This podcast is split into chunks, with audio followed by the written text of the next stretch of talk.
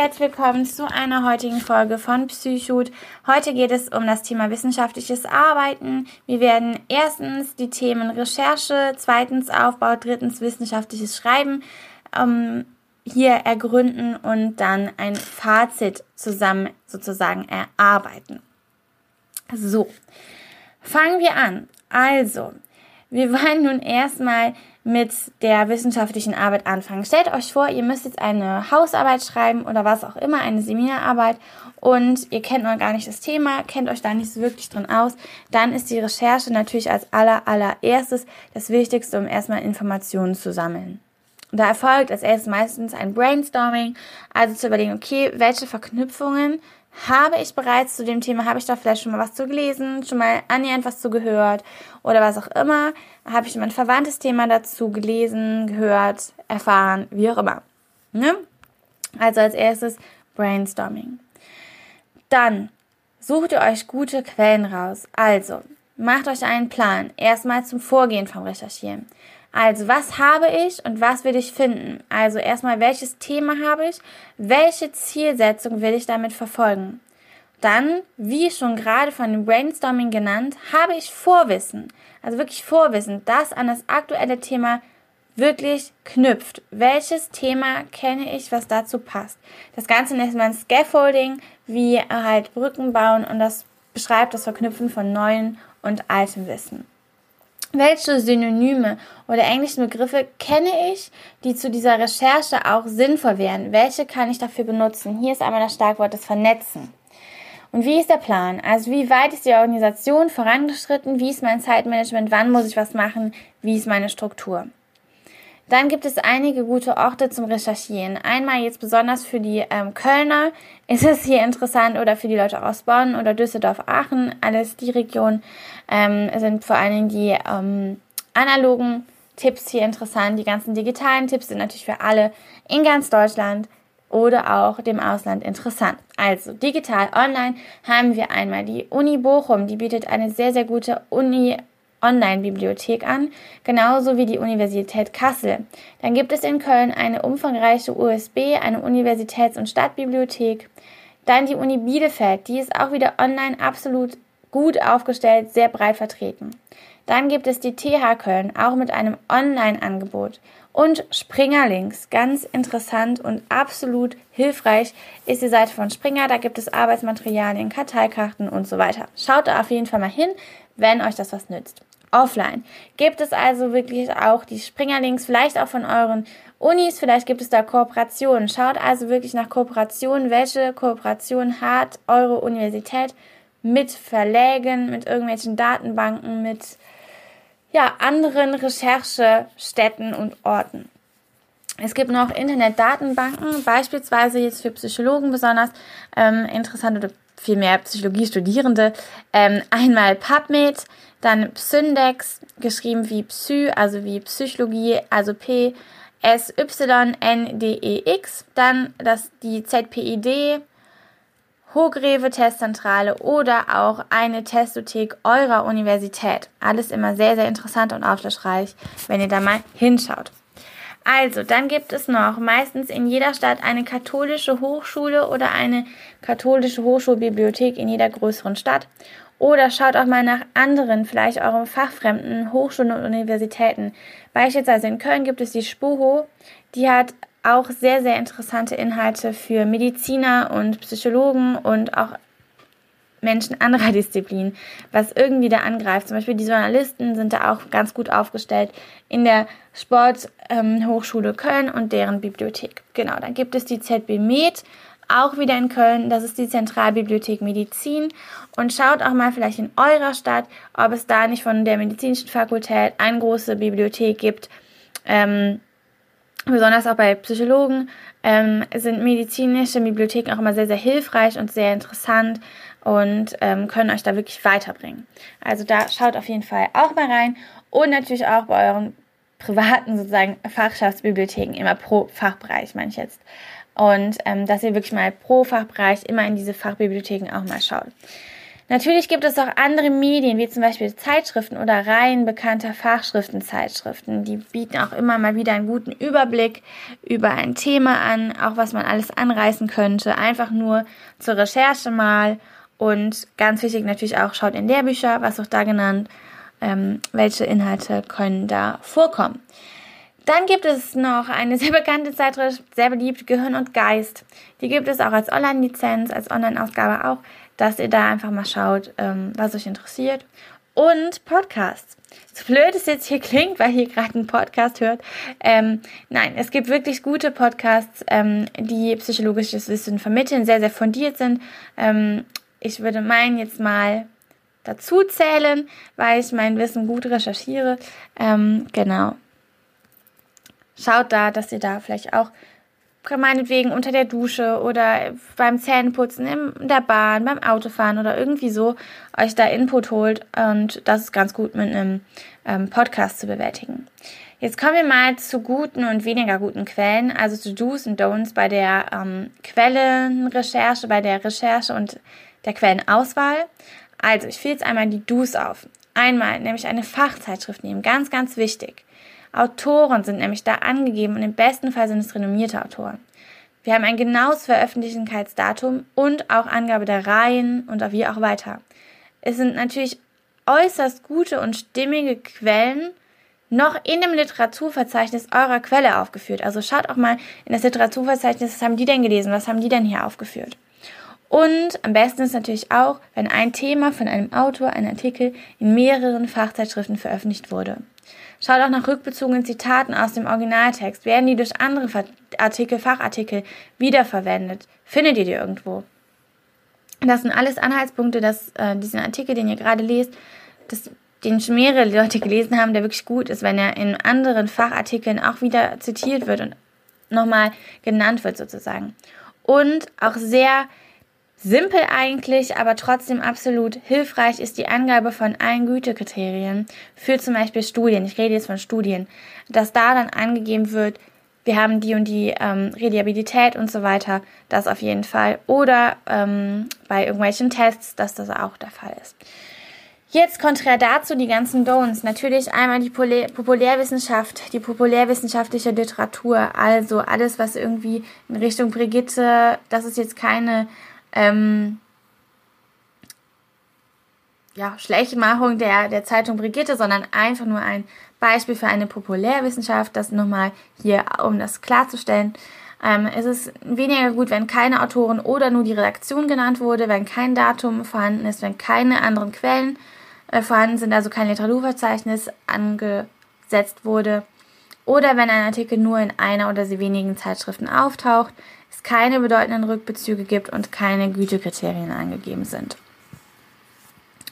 Genau, das einmal zur äh, Recherche.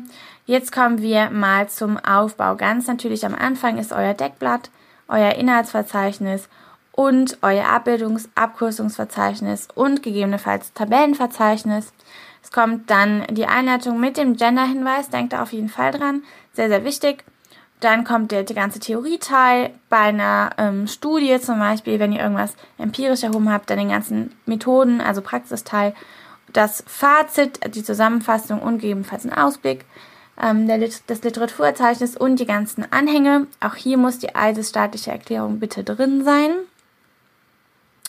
Und so weiter. Also da habt ihr immer pro Institut eure eigenen Regeln, wie die Formalien zu gestalten sind, wie ihr zitiert, zitiert ihr nach Harvard-Style oder APA-Style oder welche ja, Zeitränder müsst ihr beachten. All das, schaut das nach bei eurem Institut, hört das nach und ähm, genau, seid da wachsam. Wissenschaftliches Schreiben ist jetzt unser nächstes Thema. Wir gehen sehr schnell durch, wie ich das gerade merke, aber ich finde, es ist manchmal ganz gut, das so knapp abzubehandeln, weil man vor allen Dingen bei dem Thema Formalia schnell denkt, oh, das ist so viel und hat da nicht so wirklich Lust zu. Deshalb hier mal wirklich ganz knackig das Wichtigste auf einmal. Grundregeln für wissenschaftliches Schreiben sind sozusagen einmal die Intersubjektivität und die Sachbezogenheit. Ganz klar auch die Präzision, Eindeutigkeit und Korrektheit der eigenen geschriebenen Texte, dass es präzise ist. Also hier gilt wirklich Qualität statt Quantität. Schreibt lieber weniger und das, was ihr schreibt, ist richtig gut, ist durchdacht, ist prägnant, als wenn ihr da, ja, viel schreibt, labert und schnell so in dieses Umschweifende kommt, was auch absolut ähm, gut ist, aber bei einer wissenschaftlichen Arbeit einfach nicht Gegenstand ist. Das ist ein Roman oder was auch immer, aber keine wissenschaftliche Arbeit in dem Sinne. Kann natürlich auch nach äh, Fachbereich variieren. Dann natürlich auch, wie gesagt, die Kürze, Kürze und Prägnanz. Dann haben wir einmal zur Verwendung von Fachwörtern hier ähm, das Wichtigste aufgefasst. Wir haben einmal, das wichtigste Mitte ist natürlich die Präzisionssicherung, dass wir also Fachwörter benutzen, aber auch nicht zu viele, damit es einfach auch ganz gut verständlich wird. Also achtet darauf, dass ihr Fachwörter verwendet, aber auch nicht zu häufig. Wir benutzen keine schwammigen Angaben, also nicht, es ist etwas, ja, ungefähr etwas größer oder es ist etwa oder im Großen und Ganzen vielleicht, unter Umständen, eventuell, manchmal oder gelegentlich, gewissermaßen, in gewisser Weise, relativ, es ist irgendwie. Das sind alles Begriffe, die wir in einer wissenschaftlichen Arbeit nicht haben wollen. Wir wollen exakte Angaben, wir wollen einen Wert am liebsten und wir wollen, wann was gilt und nicht, das gilt vielleicht. So, das könnten wir sagen, wenn am Ende irgendwie rauskommt, ähm, ähm, dass in der Studie, die ich durchgeführt habe, keine klaren Ergebnisse rausgekommen sind. Dann kann man sagen, naja, ich habe das hier erhoben, das ist natürlich schön fachsprachlich verpackt ähm, und kann deshalb keine klaren Schlüsse daraus ziehen. Dann kann man sagen, vielleicht gilt es, vielleicht auch nicht. Dann ist es aber auch angemessen. Ihr versteht aber, was ich meine, oder? Dann kommt natürlich auch als nächstes dass eine subjektive Aussage keinen richtigen Platz in der wissenschaftlichen Arbeit hat, wenn sie nicht gefragt ist. Also man schreibt nicht, es ist ein grandioses Werk von bla bla bla, sondern man fasst dieses grandios einfach weg und sagt, es ist ein Werk von dem und dem. Also Sachlichkeit und Neutralität und Nachprüfbarkeit von euren Aussagen ist absolut wichtig, dass man eine wissenschaftliche Position einnimmt, eine objektive Position, eine kritische Position behält sozusagen und eine außenstehende Position einnimmt und nicht für jemand anders, für einen Autor so in die Gleise springt, dass man das nicht versucht, auch wenn man den Autor vielleicht total toll findet. Wenn ihr jetzt den Gender-Hinweis von vornherein in der Einleitung, wie eben erwähnt, ähm, nicht macht oder nicht benutzen möchtet, dann benutzt bitte immer beide Formen, also Verfasserinnen und Verfasser oder Besucher slash Besucherinnen, ne? Oder dass ihr dann eben Besucher slash Bindestrich innen dahinsetzt. Also, damit Besucher und Besucherinnen sich beiderlei immer angesprochen fühlen. Es gibt auch einen neuen Gender-Hinweis, der eben auffasst, dass jegliches Geschlecht aufgefasst ist, um eben diese Einteilung in männlich-weiblich eher weniger zu ähm, forcieren, sondern zu sagen, wir fassen einfach jegliches Geschlecht auf, auch alle anderen Geschlechter werden damit halt genannt. Also es wird ein ähm, generisches Maskulinum meistens aufgenommen, dass man eben sagt in dem Gender-Hinweis, ich benutze meistens immer, also ich benutze immer die ähm, männliche Form, spreche damit aber auch alle anderen Geschlechter an, dass ich also immer sage, die Besucher, aber ich meine damit alle Geschlechter. Das ist ganz, ganz wichtig, dass ihr das wirklich beachtet. Also, darf man ich in einer wissenschaftlichen Arbeit schreiben? Das ist auch immer noch so eine Frage. Ja, aber halt nicht so zu oft und überall. Man sollte also ein erzählendes oder berichtendes Ich sozusagen behalten, aber man umschreibt dieses Ich oft. Man sagt, die Verfasserin vertritt die Auffassung, das oder man benutzt Passivkonstruktion. Also es wird dargestellt oder die Interpretation von hm, hm, hm. Also verwendet das Ich nicht im Text sozusagen nicht allzu oft, aber es ist durchaus erlaubt, ich zu benutzen. Das ist ein Fehlschluss, der oft genannt wird, weil man das Ich so gerne weglässt. Generell, wenn ihr auf absolut Nummer sicher gehen wollt und noch nicht so trainiert seid, dann lasst es Ich komplett weg. Wenn ihr euch aber auskennt, dann ist es durchaus mal in Ordnung, ein Ich zu schreiben an der geeigneten Stelle. Wie ist es jetzt mit den Zeitformen? Ist oder war? Wissenschaftliche Texte werden üblicherweise in der Gegenwartsform geschrieben, auch bei Inhaltsangaben von älteren wissenschaftlichen Werken. Aber wenn ihr selbst eine Studie erhoben habt, dann schreibt ihr das im Präteritum. Also, ich habe das und das herausgefunden. Oder man sagt, bei der Studie, bla bla bla bla, kam das und das raus. Ne? Aber wenn ihr über den Text direkt sprecht, dann wird das bitte im Präsens gemacht. Keine metaphorischen Formulierungen werden benutzt, keine sprachlichen Bilder, auch wenn das immer sehr, sehr elegant klingt und ja, die Fantasie anregt, das Ganze anstößt. Das aber bitte nicht im wissenschaftlichen Text, sondern wenn als Zitat irgendwie an den Anfang zu setzen, so schön als Einleitung, so als Eyecatcher ähm, und so als ersten Gedanken ähm, anzuführen. Das ist völlig in Ordnung als Zitat, aber nicht als wissenschaftliche Formulierung im Text. Aber man sollte natürlich besonders betonen, dass ähm, der didaktische Wert der Anschaulichkeit ähm, zwar vorhanden ist, aber der Leser sollte den Text verstehen und in jedem Fall verstehen, auch wenn man ein sprachliches Bild beispielsweise nicht kennt. Also das Textverständnis vom Leser ist hier absolut wichtig, aber auch wirklich der didaktische Wert der Anschaulichkeit, der muss hier beachtet werden, weil natürlich will ein Leser auch einen Text vor sich haben, der anschaulich ist, der didaktisch anschaulich ist, der schön zu lesen ist.